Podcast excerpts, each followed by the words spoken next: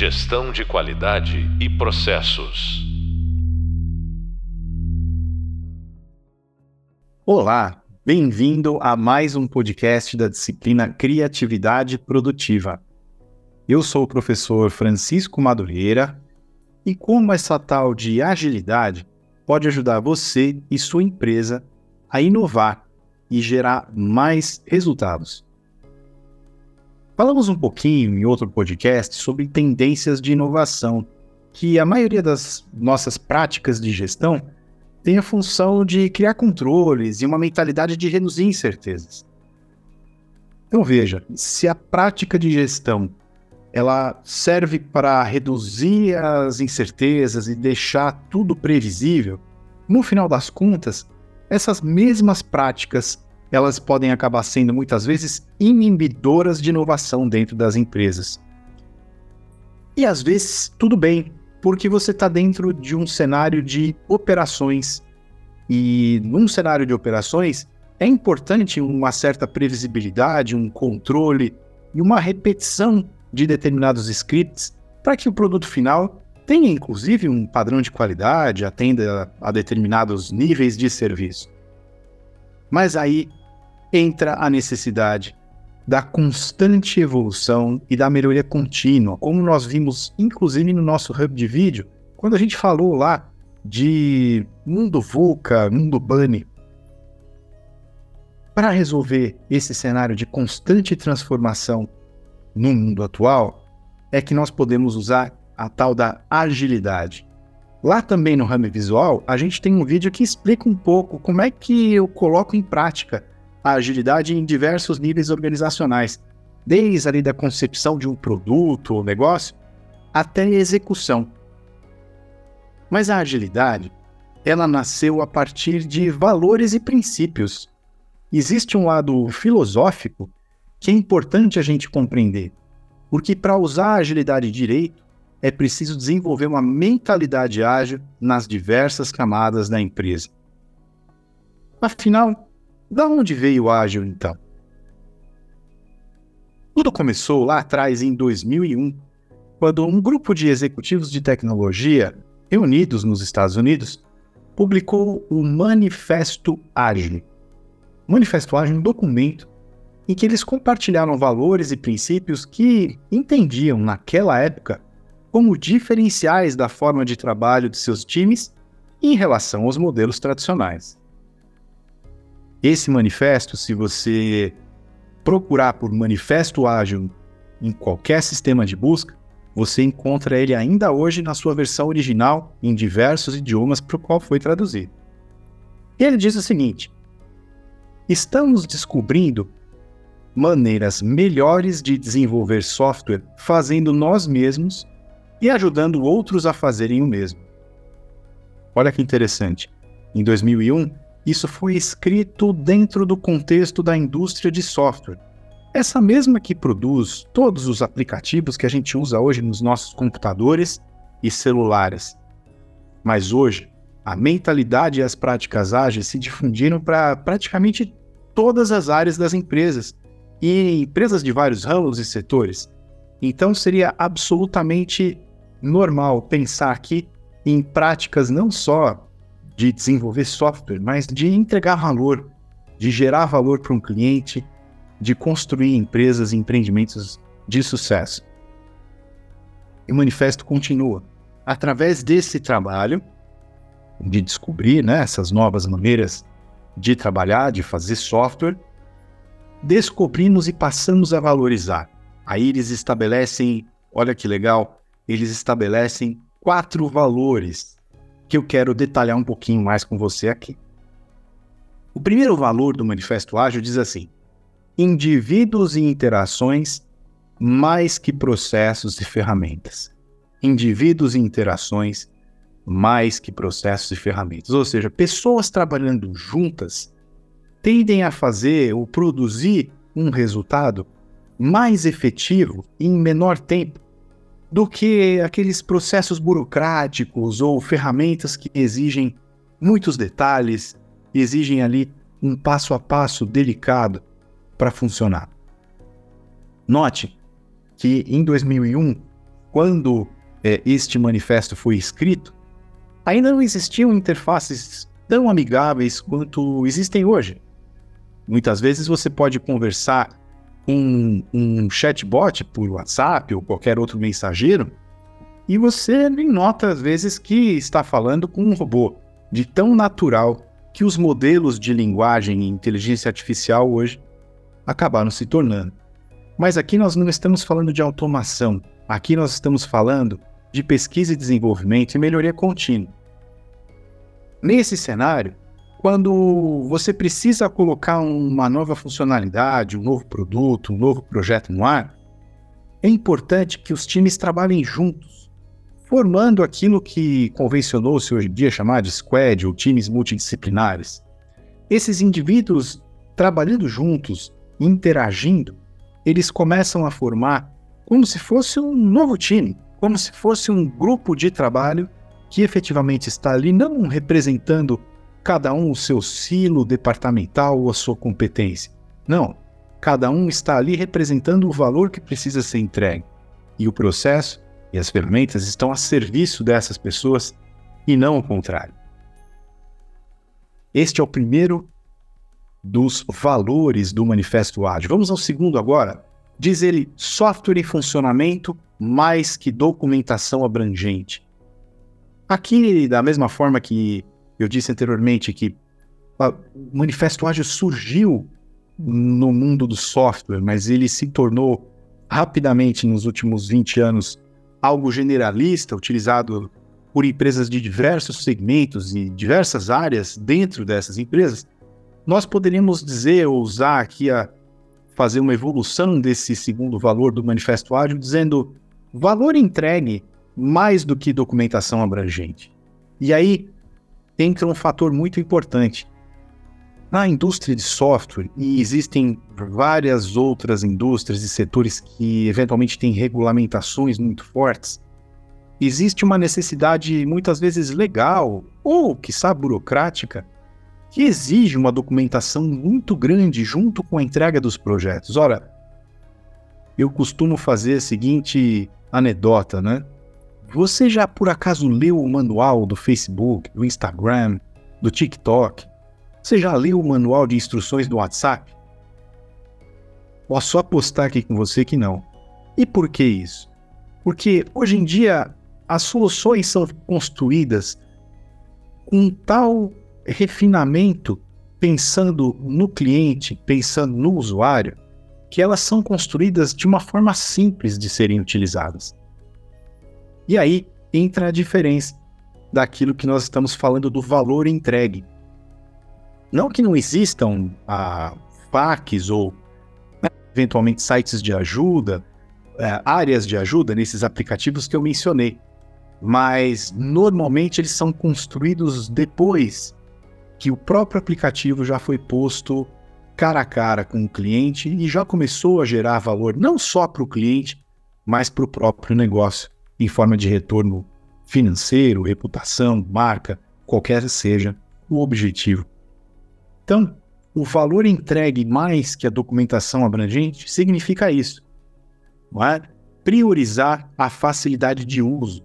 No nosso hub sonoro, aqui em outro podcast, você conferiu ou ainda vai conferir uma entrevista muito interessante com uma líder de User Experience do Mercado Livre, a Vanessa Marques, e ela contou para nós o como é importante você mapear a experiência do usuário, pesquisar e entender os seus reais motivos, as suas reais necessidades, antes de você desenhar um novo projeto, antes de você desenhar uma nova funcionalidade.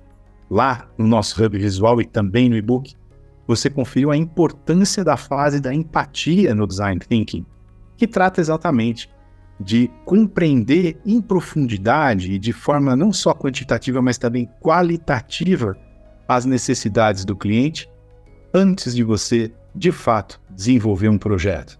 E é aí que entra o valor entregue antes da documentação abrangente.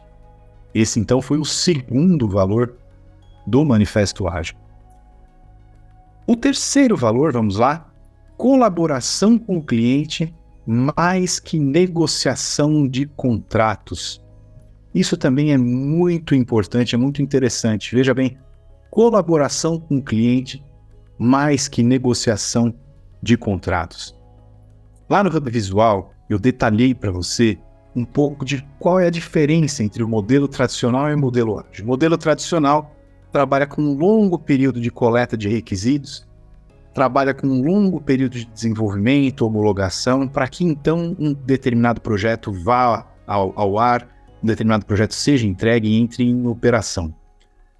A grande questão, o grande problema aqui é que se durante o processo existe uma mudança de mercado, uma mudança de cenário, uma mudança da própria visão do cliente sobre qual é o valor a ser entregue, é aquilo que você precisa ser, aquilo que precisa ser feito, aquilo que precisa ser entregue já está mapeado em um contrato, em um cronograma, em alguma documentação abrangente. Mudar isso vira um parto. E aí é que entra a mentalidade ágil. Ora, colaborar com o cliente é mais importante do que negociar um contrato. Então, se eu puder transformar o meu escopo no decorrer do projeto com simplicidade, com facilidade, sem grandes burocracias, a tendência é entregar algo mais valoroso e ter o meu cliente mais satisfeito, ainda que a execução do trabalho leve o mesmo tempo utilizando ali uma metodologia ágil e utilizando as metodologias tradicionais. A grande questão aqui é que os contratos normalmente incluem escopo. E aí, se eu preciso alterar o escopo, eu preciso alterar o contrato. E aí eu já envolvi jurídico, eu já envolvi compras, pode ser que eu tenha envolvido aí uma série de departamentos. Quando modelos mais recentes de contratos, ou mesmo um modelo time material, podem garantir que eu contrate know-how e não necessariamente contrate o escopo. E se eu preciso mudar o escopo no decorrer do tempo, eu não preciso ficar voltando para o departamento jurídico, para suprimentos, para outros outras instâncias da empresa para conseguir chegar ao meu objetivo final. O último dos quatro valores do Manifesto Ágil é exatamente responder às mudanças mais do que seguir um plano. O que, que isso quer dizer? Não quer dizer que eu não deva ter um plano. Um plano importante porque ele me dá uma visão de médio, longo prazo, ele me dá uma visão de objetivo e de estratégia. Mas eu posso e devo andar leve, eu posso e devo andar com flexibilidade, a ponto de mudar o plano se for necessário. E para mudar o plano, esse plano precisa ser simples. Daí vem que as práticas ágeis não trabalham tanto com visões detalhadas de escopo como o WBS, do método tradicional, ou mesmo com uma visão detalhada de cronograma, que pode dar uma visão e um foco maior dos stakeholders de um projeto à data de entrega e não ao valor gerado. E aí é aquela questão: será que é mais importante entregar na data algo que o cliente não quer, ou eventualmente dar a data, renegociar a data e ainda que ela vá um pouquinho para frente, entregar algo que de fato gere valor? Essa pergunta é uma pergunta dura, é uma pergunta difícil e muitas vezes o mundo executivo vai pedir as duas coisas. A questão é que se a gente parar para pensar, vale muito mais a pena negociar uma data e trazer algo que de fato gere valor do que eventualmente dar nota 10 para o gerente de projetos que conseguiu manter a data, porém aquele projeto não vai trazer o resultado financeiro, não vai trazer o grau de satisfação do cliente que era o objetivo de fato a ser perseguido. Então, esses são os quatro valores do Manifesto Ágil. Repetindo aqui para você lembrar rapidamente: indivíduos e interações, mais que processos e ferramentas, software em funcionamento ou valor gerado, mais que documentação abrangente, colaboração com o cliente, mais que negociação de contratos, e responder às mudanças mais do que seguir um plano. Note que quando os criadores do manifesto estabelecem mais que no meio ali de cada sentença, eles não estão dizendo que o que vem depois não é importante. Não é que processos e ferramentas não sejam importantes, ou documentação, contratos, planos não sejam importantes. Não, eles são Mas a partir do momento em que você começa a valorizar o que vem antes ali, né, indivíduos e interações, o valor que se está gerando, a colaboração em resposta às mudanças, você tende a ter projetos, produtos entregas de maior valor. Além desses quatro valores do Manifesto Ágil, esse manifesto ele também tem 12 princípios que destacam a importância de satisfazer o cliente, como é fundamental que as pessoas de negócios e áreas técnicas trabalhem juntas uh, no decorrer dos projetos, conversando face a face, para conseguir entregar frequentemente, com qualidade e de maneira eficaz.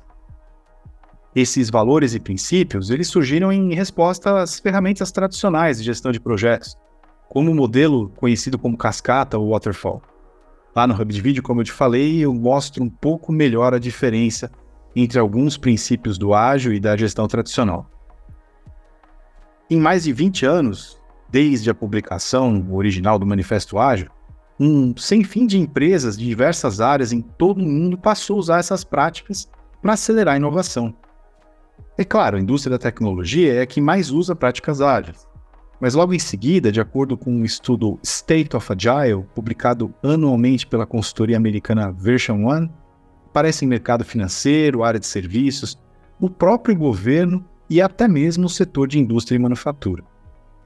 Essa pesquisa, que houve alguns milhares de profissionais que trabalham com práticas ágeis no mundo inteiro, ela revela que as principais razões que as empresas têm para adotar práticas ágeis são basicamente acelerar as entregas, aumentar a capacidade de gerenciar a mudança de prioridades, aumentar a produtividade e também melhorar o alinhamento entre as áreas de negócio e as áreas técnicas. Para facilitar o entendimento da mentalidade ágil, eu gosto de usar a metáfora da construção de um condomínio de casas. Claro que é necessário ter uma planta baixa, um projeto inicial, além de toda a documentação legal devidamente registrada. Mas eu tenho duas abordagens possíveis na hora de construir. Eu posso aguardar que todas as casas e estruturas fiquem prontas para realizar a entrega, ou posso finalizar pequenos grupos de casas e já entregá-las aos primeiros compradores, abrindo um canal de comunicação e feedback. Dessa forma, eu posso descobrir mais cedo o que deixou meus clientes felizes e o que eventualmente gerou frustração. E assim, no próximo grupo de casas que eu construir, eu já corrijo o plano inicial. Para isso acontecer, é preciso estar aberto a mudar o escopo do projeto e estar mais atento ao valor que precisa ser gerado ao cliente e ao negócio do que a uma lista fixa de atividades ou um cronograma que não pode e não deve ser alterado, se eu for pensar do jeito tradicional.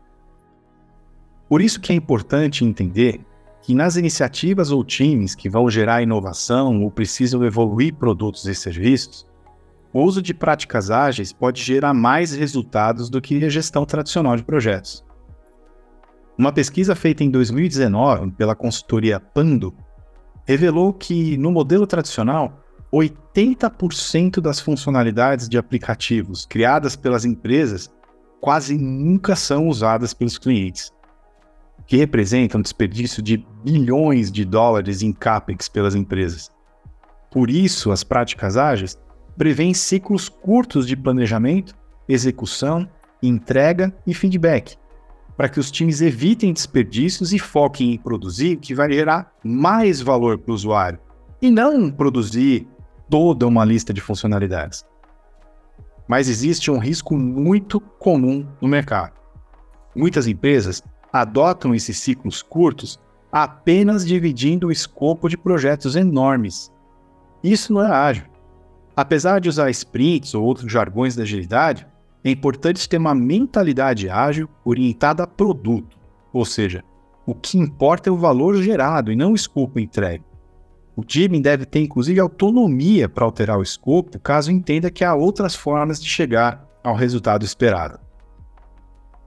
Em resumo, com uma mentalidade tradicional de gestão de projetos, o seu foco e do time estarão nos prazos e nos custos operacionais, questões importantes, mas que podem reduzir sua capacidade de inovação. Já com a mentalidade ágil orientada a produto, seu foco estará na geração de valor e na ampliação das margens, orientando o time sempre para o contexto das necessidades do cliente. No Hub Sonoro, a gente vai ter um podcast específico para falar dessa orientação ao produto e como ela pode ajudar você a criar um ambiente de liderança inovadora na sua área ou na sua empresa.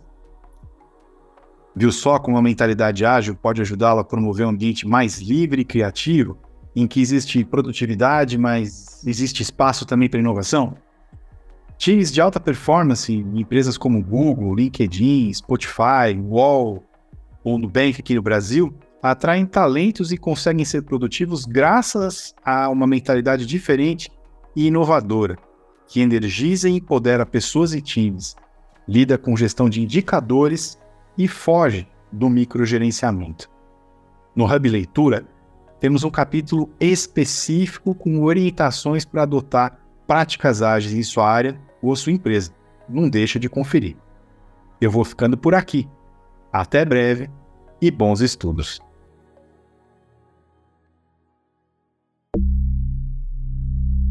Gestão de qualidade e processos.